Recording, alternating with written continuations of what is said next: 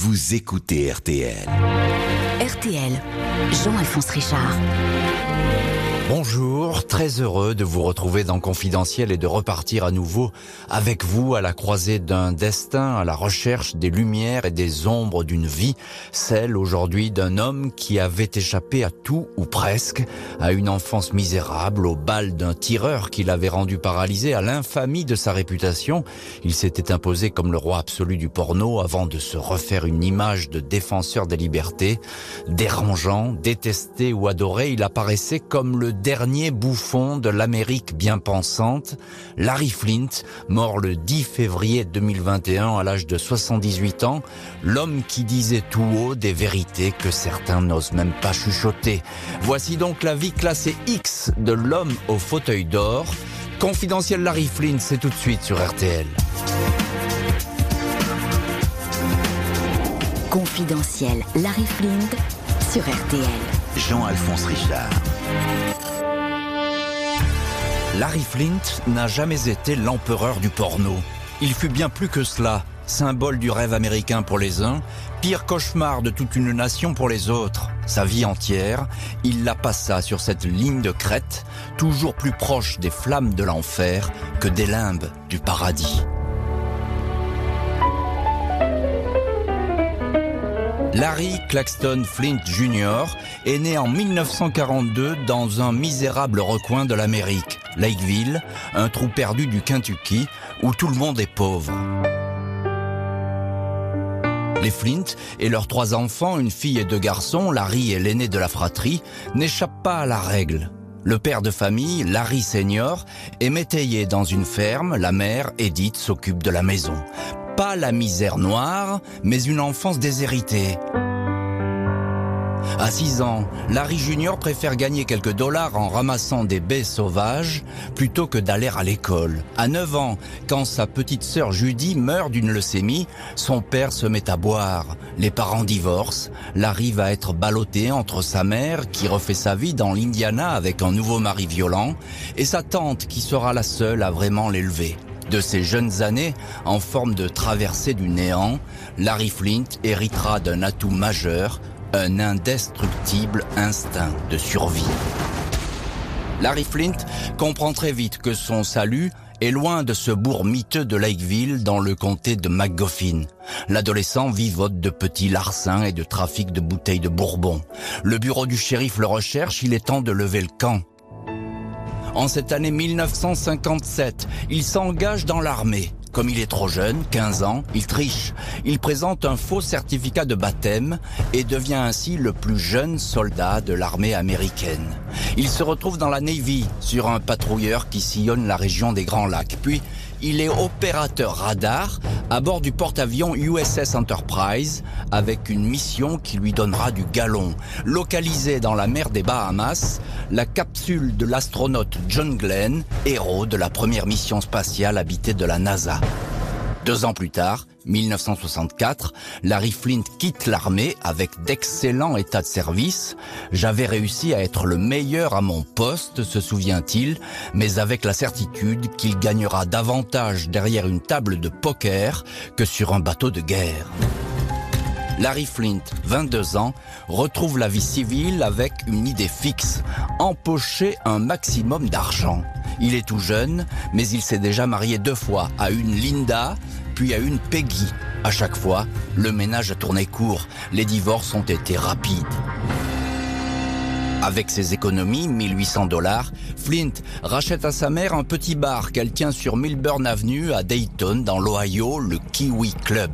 Il le rebaptise le Larry's Hillbilly Heaven, rendez-vous favori d'une clientèle de jeunes ouvriers, de journaliers agricoles et de petits employés. On y boit sec, on y joue au billard, au flipper, on s'y bagarre beaucoup.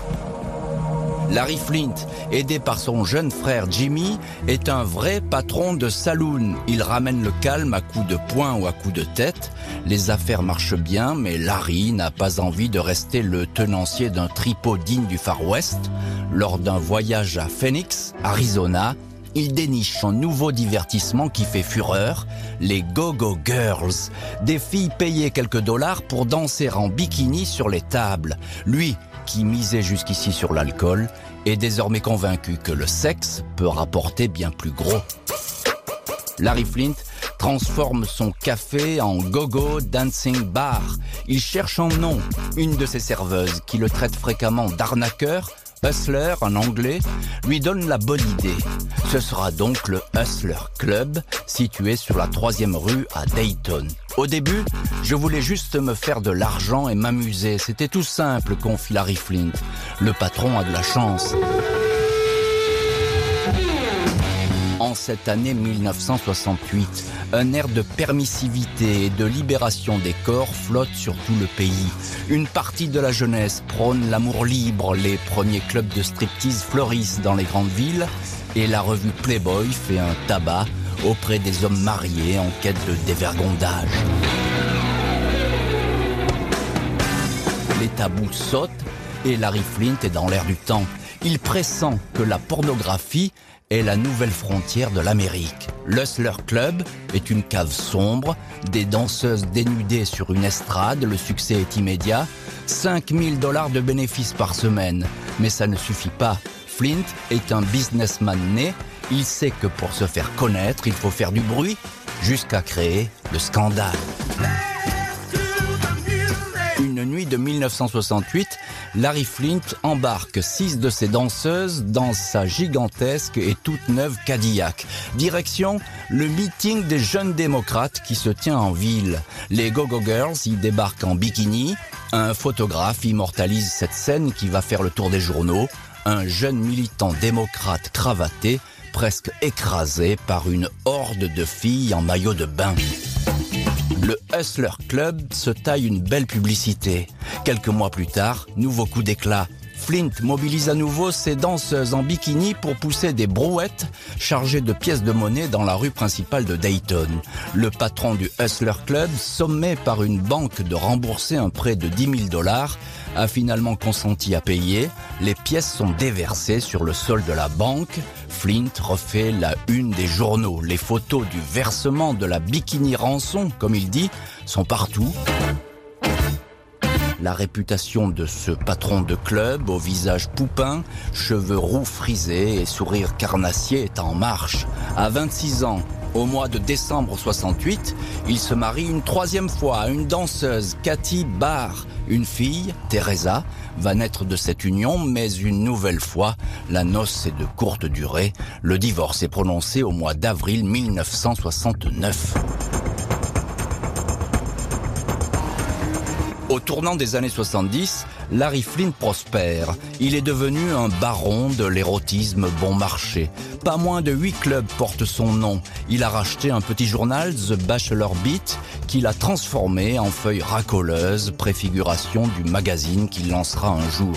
Le journal, destiné à la clientèle qui fréquente ces clubs, affiche chaque semaine une gogo danseur à la une. Flint lance aussi une newsletter, The Hustler News, où les bien plus dénudées que sur scène, donnent de leurs nouvelles, indiquent où elles se produisent. Des clients énamourés font parfois des centaines de kilomètres pour aller les retrouver. Flint a pris jusque-là de court les autorités. Mais dans cet État protestant qu'est l'Ohio, les églises grognent. Le procureur de Cincinnati, Simon Lace, va être pendant des années la bête noire du pornographe. Il l'envoie une première fois en prison, 27 jours, pour atteinte à la pudeur. Le matricule 101-181 se réjouit de cette publicité et distribue partout sa photo de garde à vue. Flint ne va alors plus cesser de défier l'ordre établi. Au nom de la liberté des citoyens, clame-t-il, au nom du seul Dieu qu'ils connaissent, le dollar, le fric, lui répond le procureur.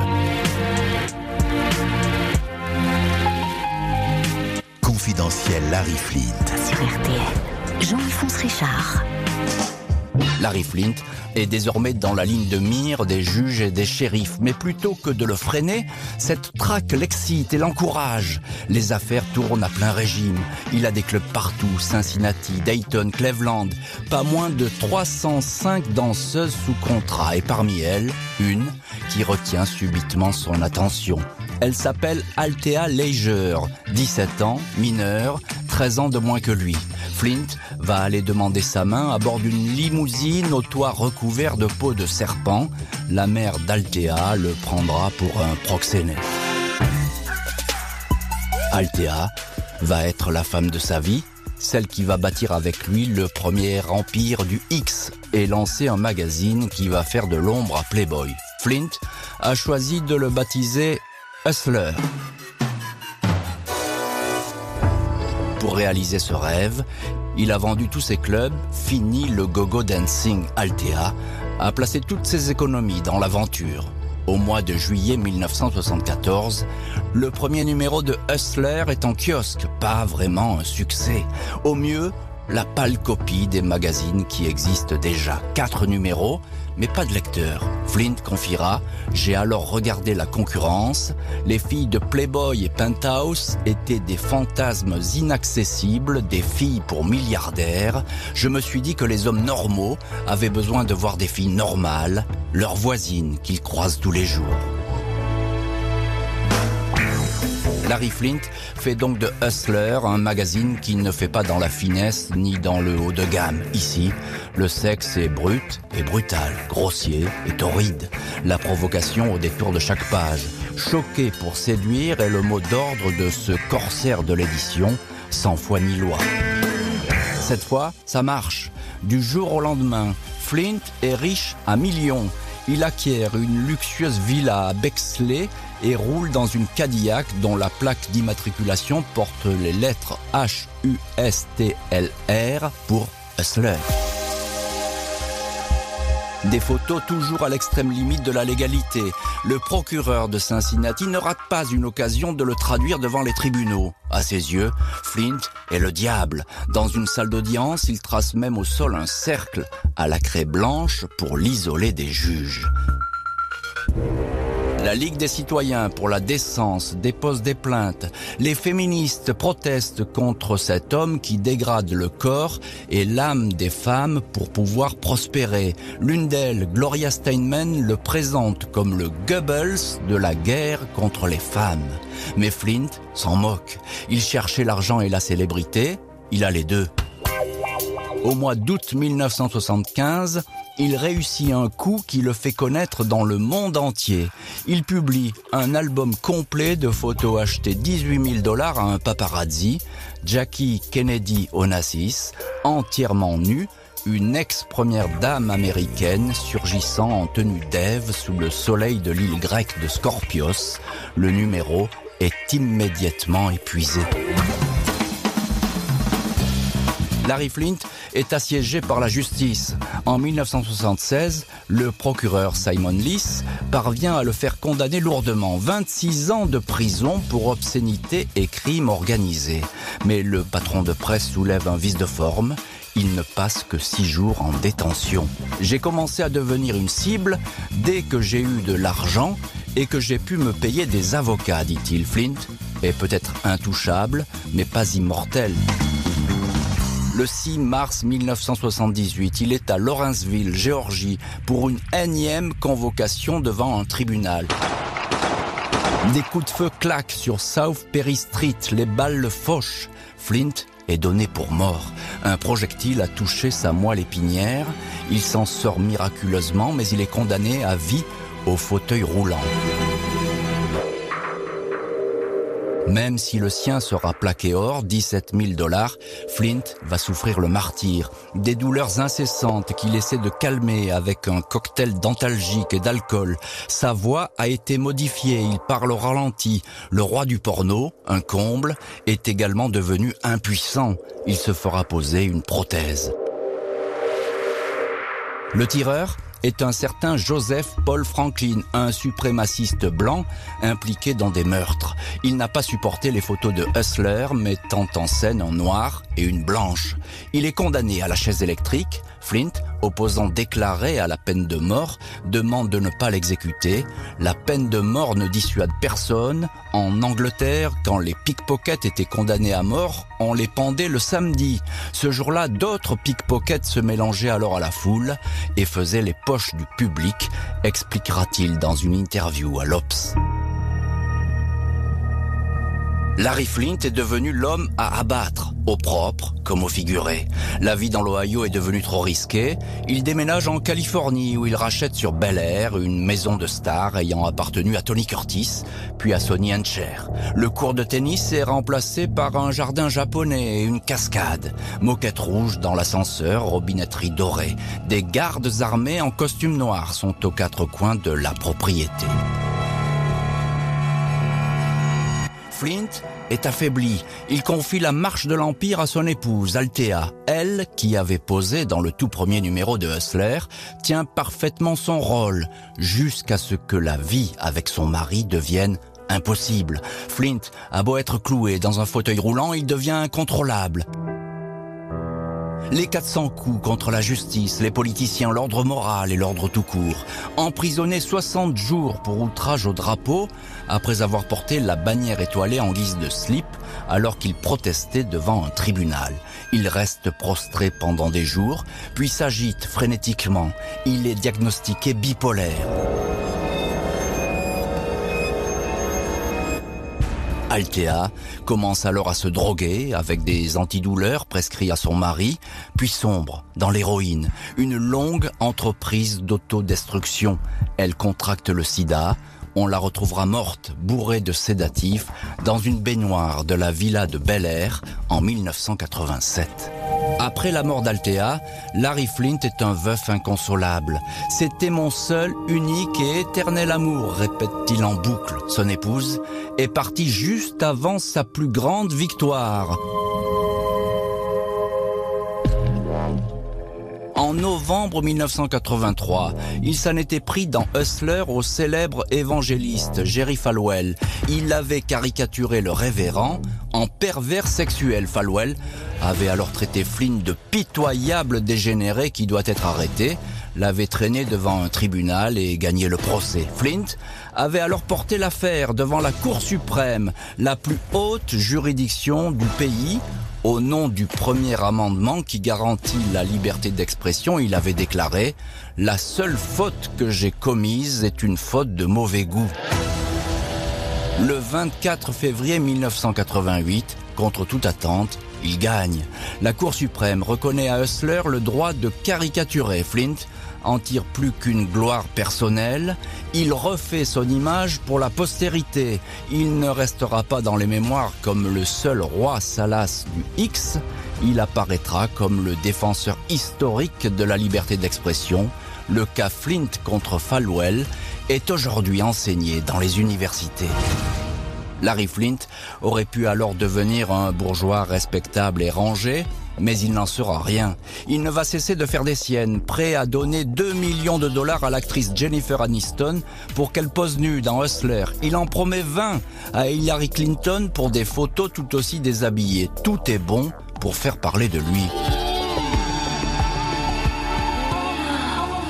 Flint va s'offrir régulièrement des coups d'éclat. Il met un pied dans la politique, dénonce un monde de mensonges et de tartufferie. En plein scandale Clinton-Lewinsky, il offre un million de dollars à qui dénichera un scandale sexuel touchant un membre du Congrès. Il ne veut pas que Bill Clinton fasse tout seul les frais d'une chasse aux sorcières. Bob Livingstone, speaker de la Chambre des représentants, accusé d'avoir une maîtresse, est la première victime de Flint. Il démissionne. Deux autres congressistes infidèles font les frais de ce déballage. En 2017, le patron de Hustler proposera 10 millions de dollars pour toute information conduisant à la destitution du président Trump, mais cette fois sans succès. Confidentiel Larry Flint sur RTL. En 2014, Larry Flint, 72 ans, fête les 40 ans de Hustler. Alors que le monde du porno traditionnel s'est effondré, et que son vieux rival de Playboy, Hugh Hefner, est déclinant, il trône dans son bureau napoléonien, main couverte de bagues en or, incrustées de diamants. Les jours du magazine sont peut-être comptés, mais Flint n'est pas inquiet. Il demeure richissime. Il a vendu pour 89 millions de dollars le siège de la compagnie à Los Angeles. Il l'avait payé 18 millions 20 ans plus tôt. Il a depuis longtemps misé sur les chaînes télé, fournisseur de programmes adultes pour 55 chaînes dans une soixantaine de pays, des boutiques, quelques clubs, un casino à Gardena en Californie. L'entreprise a compté jusqu'à 1500 employés film signé Milos Forman en 1996 consacre cette vie trépidante qui mêle débauche et grandes idées, dollars et défense des libertés. Forman avait tout d'abord refusé le scénario, détestant au plus haut point le personnage, puis s'était ravisé, séduit par sa malice. Le réalisateur dira Larry Flint est un diable qui porte des ailes d'ange.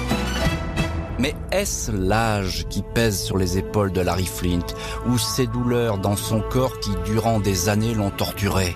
Au détour des années 2000, il quitte le devant de la scène. Il vend la clinquante maison de Bel Air, trop grande pour lui. L'homme au fauteuil d'or s'installe sur Hollywood Hills. Il s'éloigne de Jimmy, son frère, qui l'accompagnait pourtant depuis ses débuts.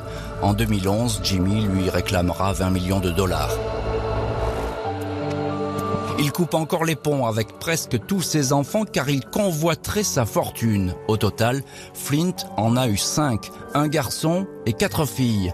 L'une d'elles, Tonya, à la tête d'un mouvement anti-pornographie, l'accuse en 1997 d'avoir abusé d'elle, enfant, mentalement et physiquement. Accusation aussitôt démentie par l'intéressé. Ceux qui me connaissent savent que je n'aime pas les enfants, surtout les miens, dira-t-il aucune plainte ne sera déposée. Flint intentera plus tard un procès à deux de ses neveux qui utilisaient le prestigieux nom de famille pour écouler leur propre production X.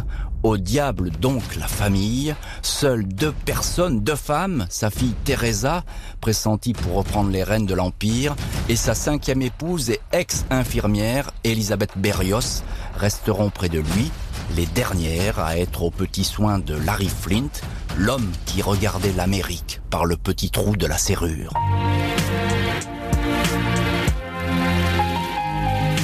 Confidentiel Larry Flint. Sur RTL, Jean-Alphonse Richard. Bonjour Philippe Boulet-Gercourt. Bonjour. Vous êtes journaliste à l'Obs, correspondant aux USA installé à New York. Merci d'être en ligne dans Confidentiel pour nous parler de cette étonnante destinée, celle de Larry Flint. Et vous l'avez, je crois, Philippe Boulet-Gercourt, vous l'avez rencontré. Quel souvenir gardez-vous de ce tête-à-tête? Un souvenir assez étrange pour moi, Larry Flint, c'était un mythe après le film de Milos Forman. Je l'ai rencontré il y a un peu plus de cinq ans et donc j'avais rendez-vous à son, à son immeuble de Beverly Hills. Il, est tout, il trône tout en haut de l'immeuble, donc c'était un peu comme un nid d'aigle pour moi.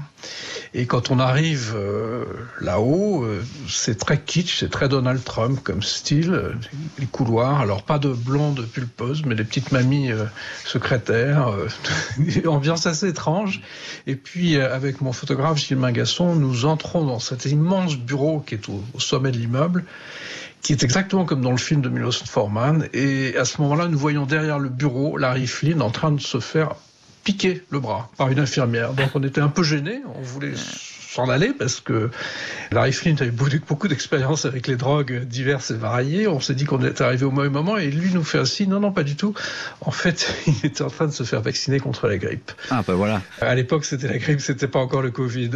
et puis, euh, il a un de ses innombrables gardes du corps ou assistants à rouler son fauteuil roulant qui est entièrement plaqué or mm. vers le salon où on s'est assis et on a fait l'interview. C'était assez fabuleux comme ambiance avec ces lourdes draperies, ces meubles de faux Louis XV, cette ambiance vraiment euh, avec sa cinquième femme qui était dans le coin. À l'époque, Philippe Boulet-Gercourt, votre papier, votre article, il est titré Larry Flint, confession d'un héros tragique. Pourquoi un héros tragique? C'est un héros tragique parce que, bah, pour deux raisons. Parce que d'abord, il a été euh, victime d'une tentative d'assassinat en 1978 qu'il a laissé paralysé par un, un dérangé. Mmh. Il en a souffert, mais vraiment, il a eu. C'est d'ailleurs ce qui l'a poussé à essayer toutes ces drogues. Il a eu une vie de souffrance. Euh. Et puis, c'est un, un, héros. C'est un type qui m'a dit, et il m'a dit, je n'ai pas choisi ce combat, mais je l'ai mené, le combat pour la liberté d'expression.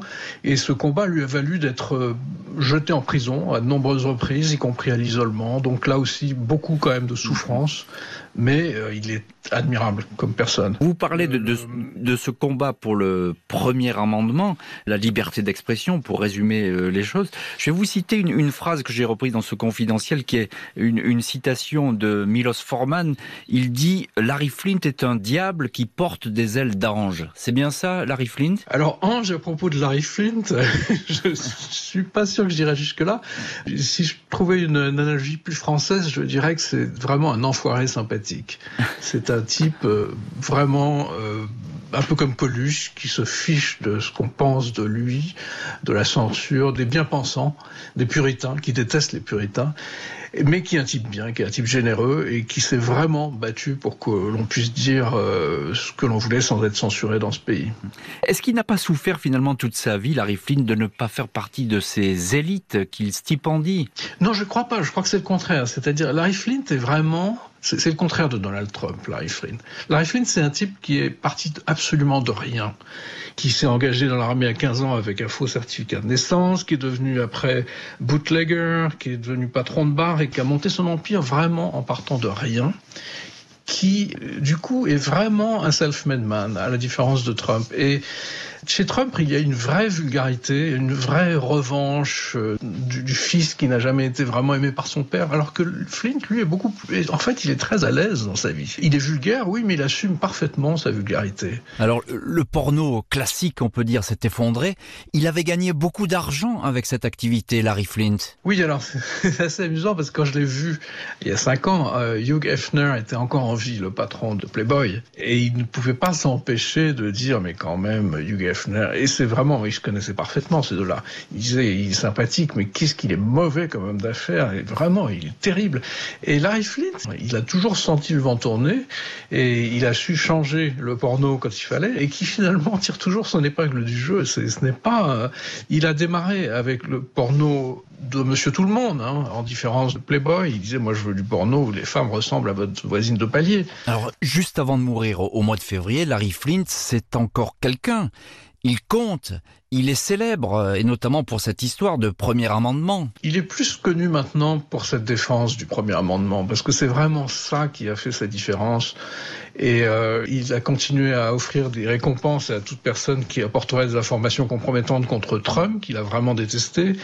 Il est vraiment admiré pour ce combat euh, que Milos Forman a si bien raconté dans son film. Et d'ailleurs, l'acteur principal, Woody Harrelson, qui est absolument fabuleux dans ce film, est resté un ami proche de Larry Flint. Donc c'est vraiment euh, Hollywood qui rencontre la réalité. Les deux sont tout à fait main dans la main dans cette histoire. Est-ce qu'il restera Flint comme une, j'ai envie de dire, une anomalie dans l'histoire américaine ou bien il fait partie totalement de cette histoire américaine? Il en fait partie vraiment au sens où la, liberté d'expression, la possibilité d'être vraiment un, empêcheur de tourner en rond, c'est quelque chose qui est très américain au fond il en fait d'autant plus partie que les puritains, la droite religieuse, ce qu'on appelait la droite religieuse dans les années 80 et qui est maintenant euh, les évangéliques, on l'a vu avec Trump, a eu une influence énorme sur la vie du pays.